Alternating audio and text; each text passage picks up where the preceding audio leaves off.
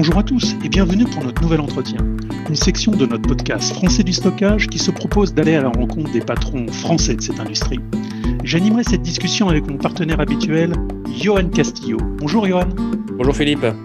Ce format va nous permettre de faire le tour d'une société, de sa stratégie et d'un marché grâce à un dialogue direct avec le dirigeant d'un acteur qui compte. Et aujourd'hui, pour cette nouvelle édition, nous accueillons avec grand plaisir Stéphane Adinger, directeur de la technologie chez AWS France. Bonjour Stéphane. Bonjour Philippe, bonjour Johan. AWS est, bien connu, hein. c'est l'entité cloud computing du, géant euh, Amazon euh, que, nous utilisons tous, donc une société qui n'est plus à présenter, sauf peut-être pour les, non-initiés ou, ceux que je, qualifierais de, purs utilisateurs ou, tout simplement en dehors de, de la sphère informatique. Donc il nous apparaît euh, intéressant de, de présenter ou de revenir un petit peu sur AWS. Alors historiquement, je dirais que euh, on a peut-être connu, et sûrement, en tout cas de mon côté, côté Johan, euh, euh, et, vous peut-être Stéphane également, le service au travers bah, de S3 lancé il y a tout juste 15 ans, en 2006, S3 pour Simple Storage Service, et qui a, on peut dire, participé à, une certaine révolution hein, du, monde informatique à, à plusieurs niveaux. Aujourd'hui, je crois qu'S3 héberge 100 trillions d'objets et que justement le data center est devenu ce qu'on pourrait appeler euh, de programmable. Alors, on, voudrait entrer avec vous dans, le détail de la stratégie AWS, de ses services, couvrir aussi les, dernières nouveautés, et notamment en matière euh, stockage et, gestion de données. Alors, Stéphane, commençons un petit peu par la société. Euh, une des dernières informations, c'est le départ prévu d'Andy Jassy, le, CEO de longue date d'AWS, qui, sera remplacé euh, à la tête WS par Adam euh, Selinski, si j'ai bien lu les informations, qui était chez AWS il y a quelques années, Andy Jassy étant choisi pour remplacer Jeff Bezos à la tête euh, d'Amazon. Alors qu'est-ce que qu'est-ce que ça change pour AWS bah déjà, c'est une excellente nouvelle de, de voir que bah, déjà Andy Jassy, qui était effectivement et qui est toujours le, le patron d'AWS dans le monde, euh, finalement va prendre des responsabilités encore plus grandes. Et euh, le grand retour d'Adam Selipsky, que qu'on avait connu déjà plusieurs années euh, au sein d'AWS, qui est un, un, très très grand amazonien, qui a, qui a vraiment cette culture de l'obsession du client, de l'excellence opérationnelle. Et donc voilà, je pense que c'est une excellente nouvelle pour, euh, pour, euh, pour les Amazoniens, mais, mais surtout pour les clients. Très bien. Alors, on a parlé un petit peu de société. On voudrait peut-être aussi obtenir un, on va dire un profil d'AWS aujourd'hui de votre côté. Euh, qu'est-ce que vous pouvez nous dire si je vous demande un petit snapshot euh, d'AWS et surtout en France, hein, les services proposés? On rentrera dans le détail après euh, plus sur, sur chacun de ces services, surtout orientés stockage. Donc services proposés, un peu de data center. Quels sont les services ou peut-être les, les plus utilisés? En deux mots, où en est l'adoption pour la France? Bah écoutez, euh, le cloud, vous l'avez rappelé, hein, c'est né en 2006, on vient de fêter les 15 ans, ça a été euh, et c'est toujours une révolution pour euh, pour énormément de clients parce que au final, ça leur permet d'innover plus vite, de gagner en agilité, mais en même temps de réduire les coûts, en même temps d'améliorer leur posture de sécurité, en même temps d'améliorer les performances. Et, vous le citiez également euh, sur cette idée du data center programmable, qui est finalement le, le, rêve des développeurs et des équipes agiles, de, tout avoir au bout du clavier et d'avoir instantanément, en quelques minutes ou en quelques secondes, accès au, meilleur de la technologie. Donc ça s'est construit euh, au petit à petit euh, depuis 2006. C'est vrai qu'historiquement, c'était plutôt les startups qui, euh, voilà, dès 2006, euh, avaient utilisé le, cloud. Et aujourd'hui, c'est l'ensemble des entreprises. Hein, du, aujourd'hui, c'est plus de 80% du CAC 40 en France, plus des deux tiers du Next 40, 8 licornes sur 10 qui utilisent, qui utilisent le cloud. Et donc, ce sont des dizaines de milliers de clients en France, des millions dans le monde. Maintenant, si on regarde un petit peu côté infrastructure, donc euh, en, 2017, nous avions ouvert ce qu'on appelle une région, c'est-à-dire euh, trois groupes de data centers euh, en région parisienne. Donc ça, c'est pour les clients qui souhaitent conserver leurs données et leurs applications en France. Et côté équipe, bah, nous avons ouvert le bureau parisien en 2011. Pour ma part, je suis arrivé en, 2012. Et donc, ce sont des équipes qui sont présentes euh, donc à distance bien sûr en ce moment, mais qui sont présentes au quotidien avec nos clients pour les aider, pour les former, pour leur, leur les, aider dans les, dans les meilleures pratiques et également bah, une euh, une extension. Donc nous sommes présents à, Station F pour les startups, qui, est toujours une, grande histoire d'amour entre AWS et les startups, mais également présent en région avec des bureaux à Lyon, Toulouse, Lille et Nantes. Alors Stéphane, on aimerait aborder avec vous, peut-être faire un zoom sur euh, l'offre de stockage et plus globalement euh, euh, la partie data management, parce qu'on sait que l'offre de stockage est probablement, et ça je pense que beaucoup de gens l'ignorent, probablement l'une des plus complètes du marché, tout confondu. donc en deux mots, ça va pas être facile, je le sais. Est-ce que vous pouvez nous la, nous la résumer et notamment peut-être aborder les notions de FS, de BS et puis bien sûr de S3 voilà, en, quelques mots, est-ce que on peut résumer l'offre de stockage euh, qui est autour de AWS euh, oui, bien sûr. Et, peut-être euh, en préambule, ce qui, ce qui frappe également, c'est le nombre de services au total. Donc, en, 2006, il y avait un service, c'était S3, et puis il y en a, il y en a rapidement d'autres qui sont arrivés. Aujourd'hui, on est à plus de 200 services, j'ai même plus le compte exact. Et en fait, une des raisons, c'est quelque part ce que j'appelle la diversité technologique. C'est-à-dire que c'est vrai pour le stockage, mais c'est vrai pour euh, d'autres solutions. Il n'y a pas une solution de stockage magique qui correspond à tous les besoins. Ça, c'est pas la réalité. Et donc, ça nous oblige à innover, à repenser euh, constamment le stockage. Et aujourd'hui, ce sont effectivement de multiples formes. Alors, on va commencer par S3, qui est le stockage sans limite. Donc, vous pouvez stocker des pétaoctets si vous le souhaitez et euh, qui est utilisable avec une, API qui est ultra simple et qui est accessible euh, directement via, via HTTPS. Donc euh, des caractéristiques de, de, résilience qui sont fortes, je pense qu'on pourra en reparler plus en détail après. Et donc S3, il est utilisé. Alors, ce qui est, ce qui est frappant aussi, c'est son côté multifacette. C'est-à-dire qu'il est utilisé à la fois pour du stockage massif, pour par exemple des sauvegardes, mais il est aussi énormément utilisé pour du big data. C'est-à-dire qu'à la fois stocker des grandes quantités de données, mais surtout pouvoir les, lire et les écrire de manière extrêmement performante. Donc c'était un petit peu ce, grand écart qu'a réalisé S3 de faire à la fois de la performance extrême, mais et en même temps de, la durabilité et en même temps des coûts qui sont extrêmement compétitifs. Ah, à côté de ça, il y a bien sûr les, stockages un peu plus euh, classiques, type NFS, type CIFS pour, Windows. Donc là, c'est ce qu'on va courir avec, euh, avec EFS par exemple, avec d'autres offres qui s'appellent aussi euh, FSX, donc qui sont des offres de file system pour du Windows ou, ou pour du Lustre. Là, on est dans, le, dans des, des, très très grands euh, volume et des très grandes euh, performances également. Et bien sûr aussi du stockage disque. Euh, donc ça s'appelle EBS chez nous pour Elastic Block Store. C'est l'équivalent d'un SAN dans, dans, le cloud, mais avec une simplicité extrême. Et parmi les dernières nouveautés, on, on, va toujours retrouver ces mêmes, ces mêmes éléments, c'est-à-dire toujours plus de performance et des coûts qui sont euh, également toujours en, décroissance.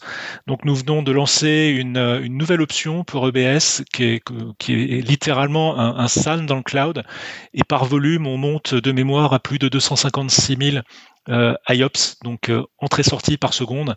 C'est-à-dire c'est, c'est vraiment un monstre de stockage.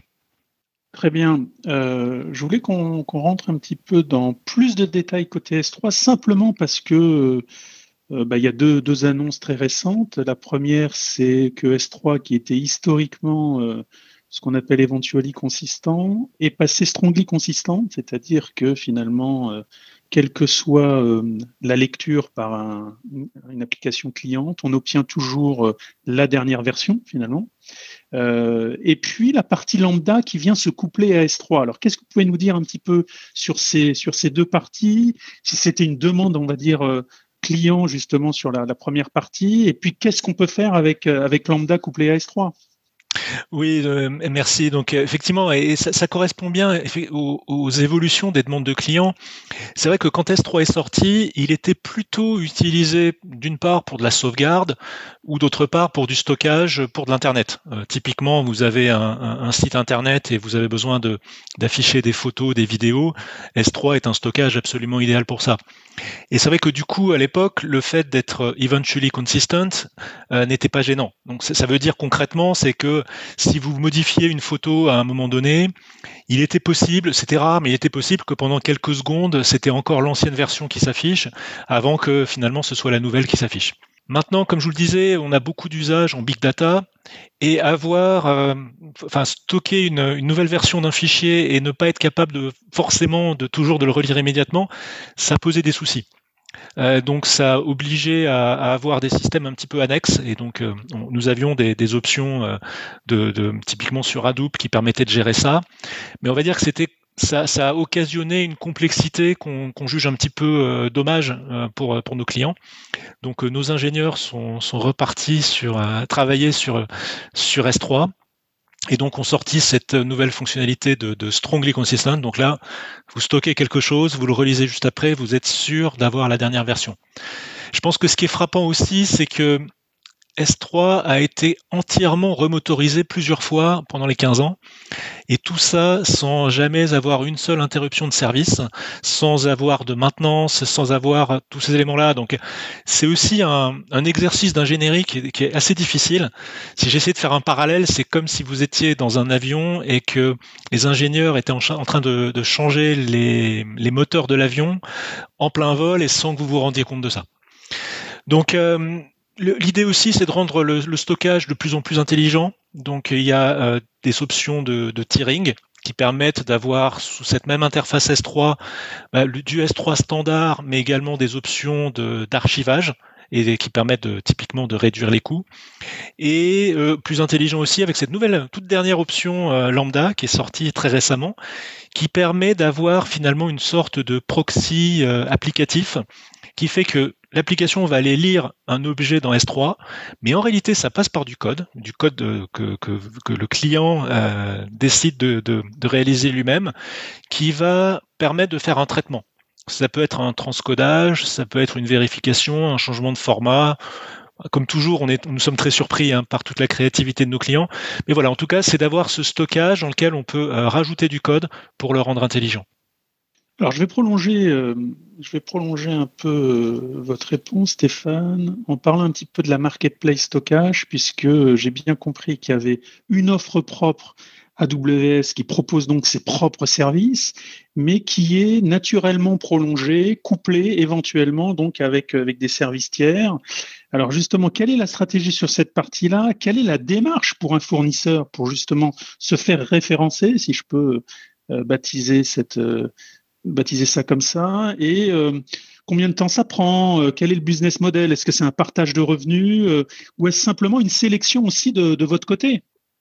Oui, donc effectivement, il y a, toute cette, question de, de donner le choix à nos clients. Donc nous, nous avons déjà une, une palette de services qui est, qui est extrêmement large. Mais c'est vrai aussi que certains clients ont des compétences et ont déjà des, des fait des investissements dans des technologies de stockage. Ça peut être du NetApp, ça peut être d'autres solutions et veulent retrouver la même chose dans, dans le cloud. Donc c'est pour ça qu'on a créé la, la marketplace AWS.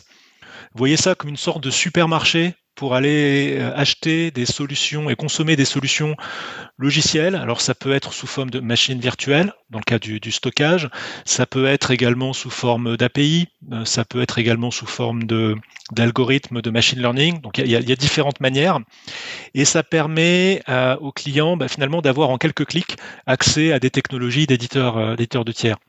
Aujourd'hui, j'ai perdu le compte, c'est plus de 5000 euh, produits logiciels qui sont disponibles dans la marketplace, plus de 2000 éditeurs qui, euh, qui, proposent leurs solutions. Et, en termes de, business model, en fait, il y a toute une gamme de, possibilités.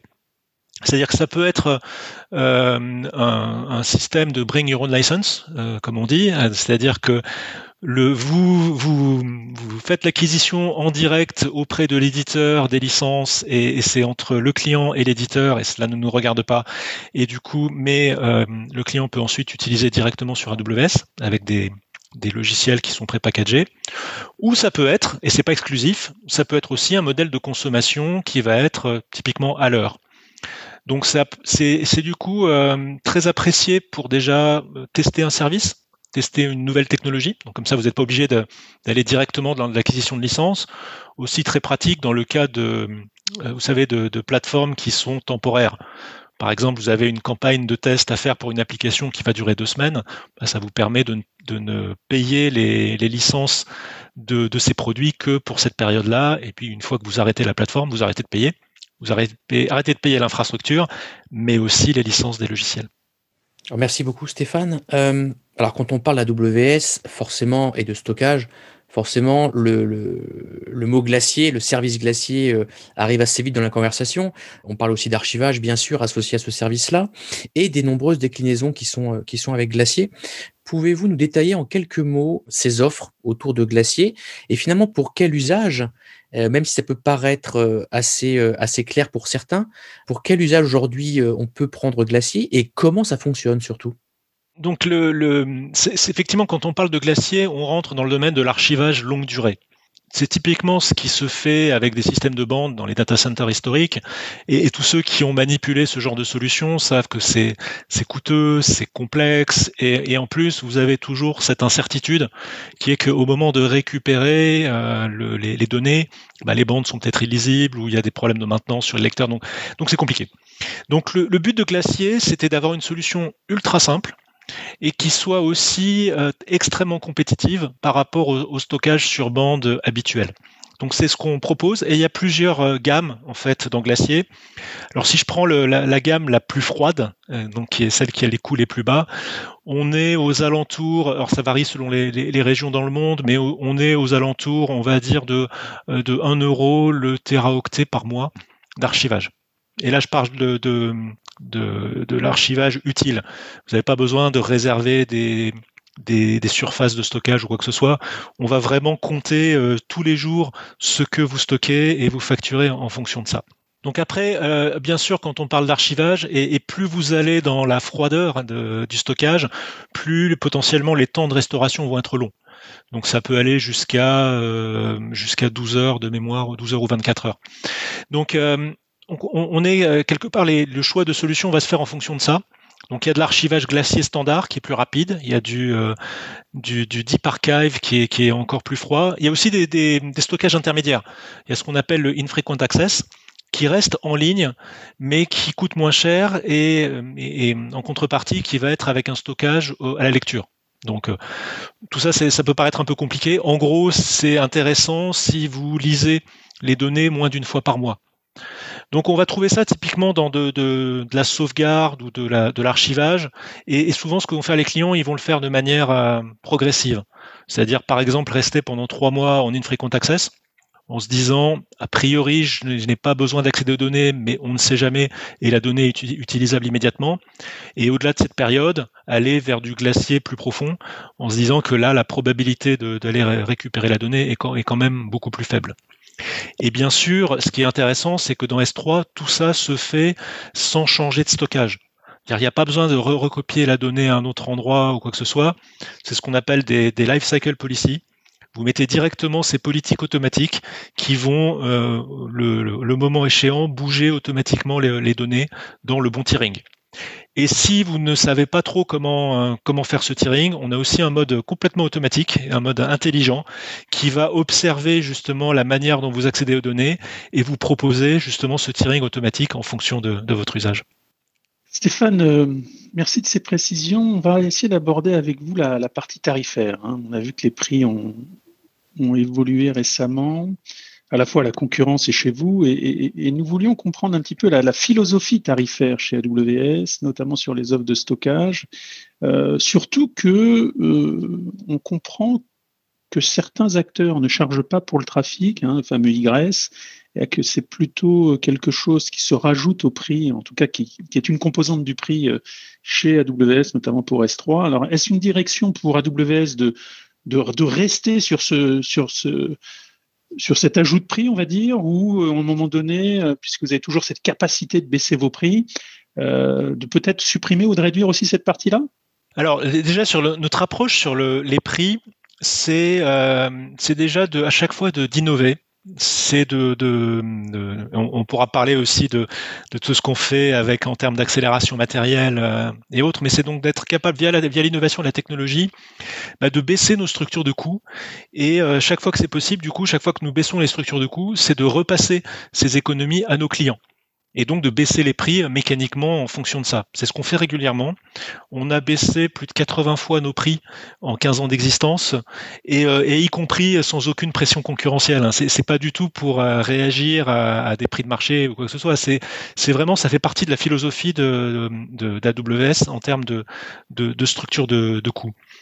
Donc ça veut dire que finalement, ce que vous payez sur AWS est, toujours très proche de notre structure de coûts interne.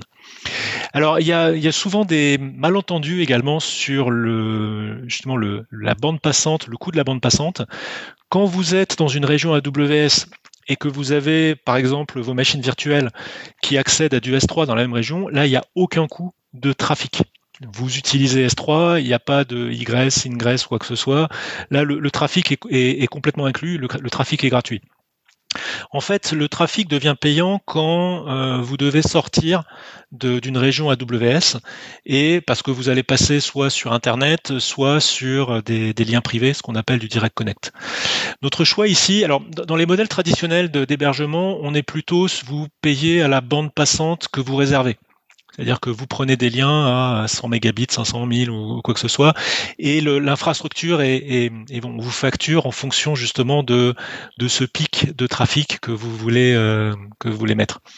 Notre philosophie est plutôt euh, ici de se dire, bah, on, on va pas vous, limiter sur la bande passante, mais, mais derrière ça, ça occasionne quand même des coûts euh, d'infrastructure. Donc on va ramener ça finalement à ce qui est au trafic réel. Donc ça veut dire que si demain sur Internet vous avez besoin de sortir des données à euh, plusieurs, euh, plusieurs dizaines ou centaines de gigabits par seconde, il n'y a aucun souci. Et euh, si trois jours après vous, n'avez, vous, arrêtez ces transferts-là, votre facture là aussi va retomber immédiatement. Après, quand, on, quand je travaille avec des clients, ils, ont des fois un petit peu cette, cette inquiétude de, des coûts. d'expérience, quand on regarde la facture d'un client AWS, on va dire qu'en gros, les deux tiers sont en général sur la, ce qu'on appelle le compute, donc c'est-à-dire sur les serveurs, sous différentes formes, hein, que ce soit EC2 ou des bases de données ou quoi que ce soit. Et dans le tiers qui reste, ça va en général se répartir sur du stockage et de la bande passante, justement ce, fameux euh, coût de, trafic sortant. Donc en fait, en général, c'est une partie qui est assez minoritaire dans, la facture. Et pour donner un ordre de grandeur, alors c'est pas forcément facile à calculer, mais pour donner un ordre de grandeur, quand vous êtes une entreprise et que vous avez votre Direct Connect, le coût de sortie de données, il est, au, il est de 2 centimes de dollars par gigaoctet. Alors, c'est pas facile de connaître exactement de, les, les, comment dire, les projections de ce que nos clients utilisent, mais pour l'avoir fait avec de très nombreux clients, on prend le trafic, on multiplie par 2 centimes euh, par giga, et on s'aperçoit au final que c'est un coût qui est ultra minoritaire, et, en fait on passe à la question d'après, euh, et qui est et la vraie question est comment, comment optimiser les coûts sur le reste de l'infrastructure, en particulier sur le compute. Très bien, merci beaucoup Stéphane. Alors, J'arrive à une question qui me tardait euh, de vous poser, euh, qui je pense est extrêmement intéressante. J'aimerais parler d'Outpost. D'Outpost euh, qui est arrivé relativement récemment hein, sur le marché et sur notamment le monde du on-premise. Et on voit qu'il y a un écosystème qui grandit de plus en plus en France, en Europe, dans le monde. Ça, c'est une question que j'ai. c'est aujourd'hui, pouvez-vous nous détailler cette offre? Cette nouvelle offre, cette stratégie finalement, puisque ça peut s'apparenter plus à une stratégie. Et euh, finalement, qu'en est-il de l'adoption en France des clients et euh, de l'accueil euh, par les différentes entreprises? Oui, c'est effectivement le, le, Outpost. Est, alors pour la décrire un petit peu rapidement, Outpost est un service qui, se, qui est composé de, racks, donc avec du, stockage, des serveurs et de la capacité réseau. C'est exactement le même matériel que celui que nous utilisons dans les régions AWS, mais que vous pouvez installer dans vos propres locaux pour avoir. Alors en général, c'est utilisé pour deux principales raisons. Euh, la première, c'est pour avoir des très faibles latences on, va voir ça typiquement dans des usines où euh, pour euh, faire le lien avec le reste de l'usine, il faut être sur des latences de quelques millisecondes et le fait de, franchir quelques des centaines ou des milliers de kilomètres n'est pas acceptable. L'autre euh, grande raison, c'est de la résilience. C'est-à-dire, on voit ça typiquement dans des hôpitaux avec Philippe Selfcare, où, bah, je vais te dire comme ça, il n'est pas question que l'hôpital s'arrête si on perd la connectivité avec le cloud. Donc il faut cette, cette autonomie et cette résilience en local. Donc l'idée, c'est que quand vous êtes, si vous souhaitez avoir du, de l'outpost, en fait, vous commandez la capacité physique qu'on va vous livrer sur votre site, mais qui est complètement intégrée avec le reste de votre environnement AWS. Donc c'est comme une, zone supplémentaire qui est euh, dans, vos propres locaux et vous allez retrouver les services dont, dont vous êtes très familier. EC2 pour les machines virtuelles, EBS pour le stockage, mais tout ça étant euh, localement à l'endroit où, vous les avez installés.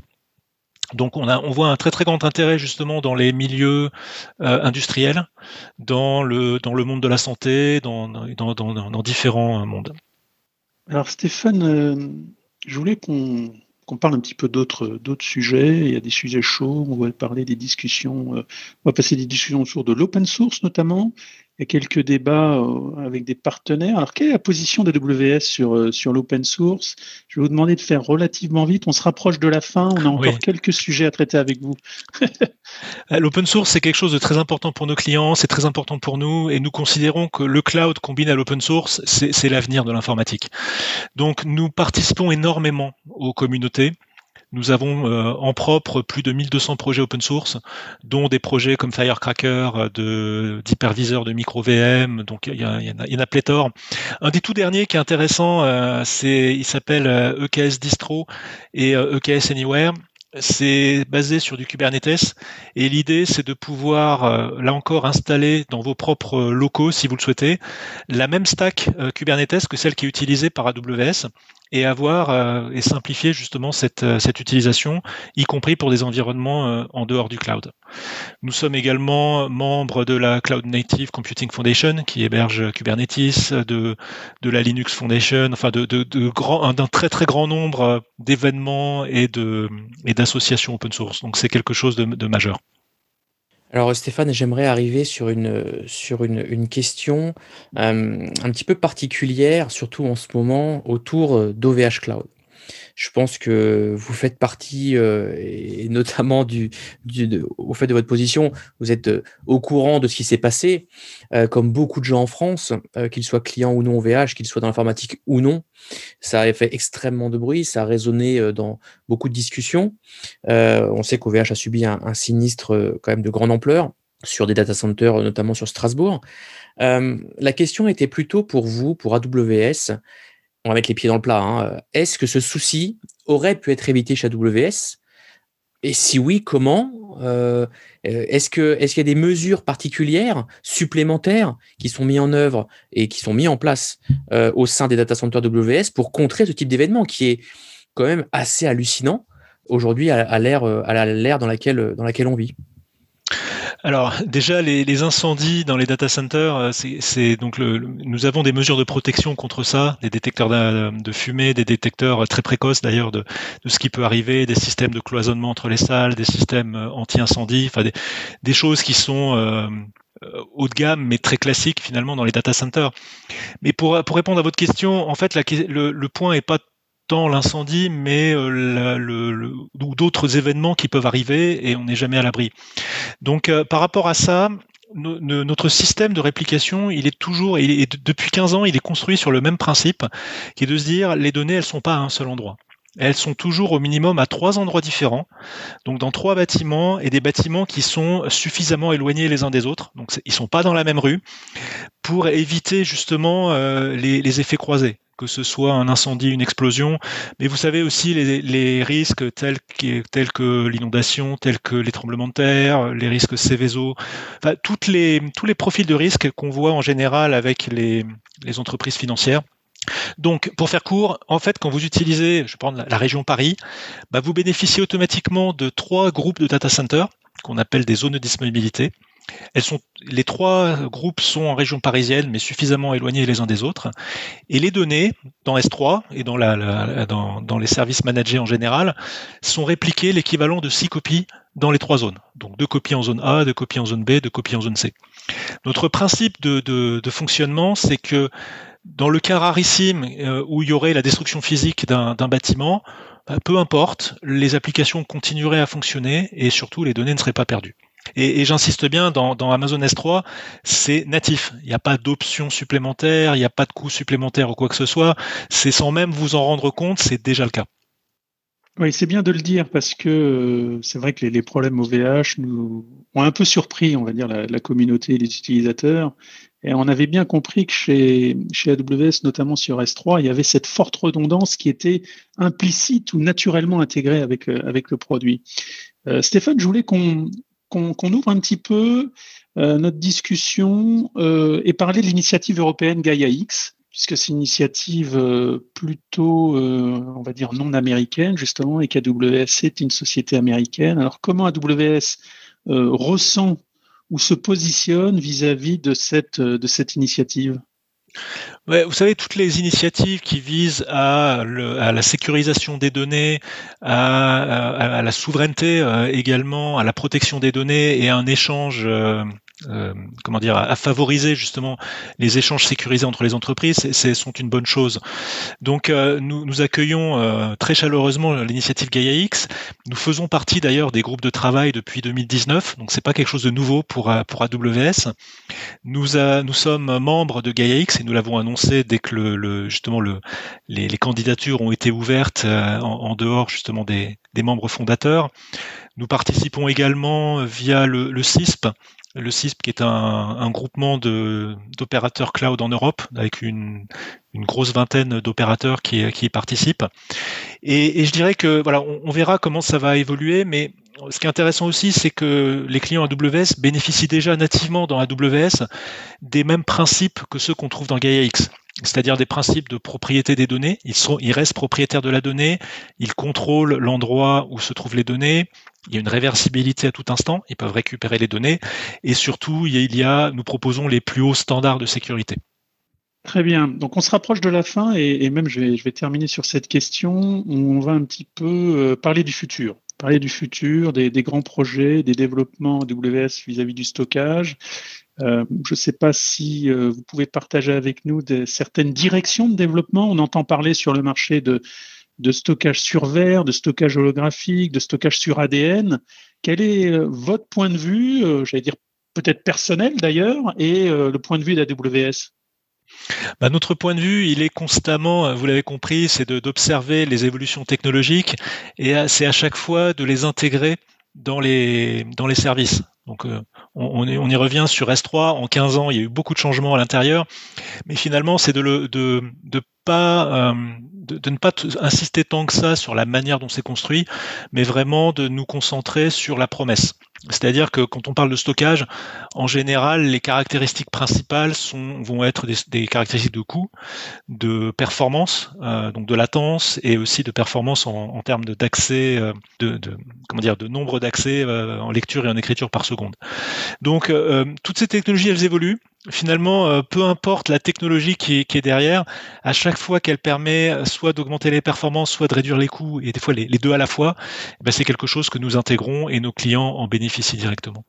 C'est la fin. Merci Stéphane. Euh, nous vous remercions de cette discussion ouverte. Merci Philippe. Merci Johan. Nous allons suivre euh, de près AWS sur les, prochains trimestres, puisqu'il y a toujours euh, énormément de nouveautés, de nouveaux services qui arrivent. Et donc, ça reste euh, toujours très, très intéressant de voir cette évolution. Vous parliez de GAIA, de nouvelles technologies.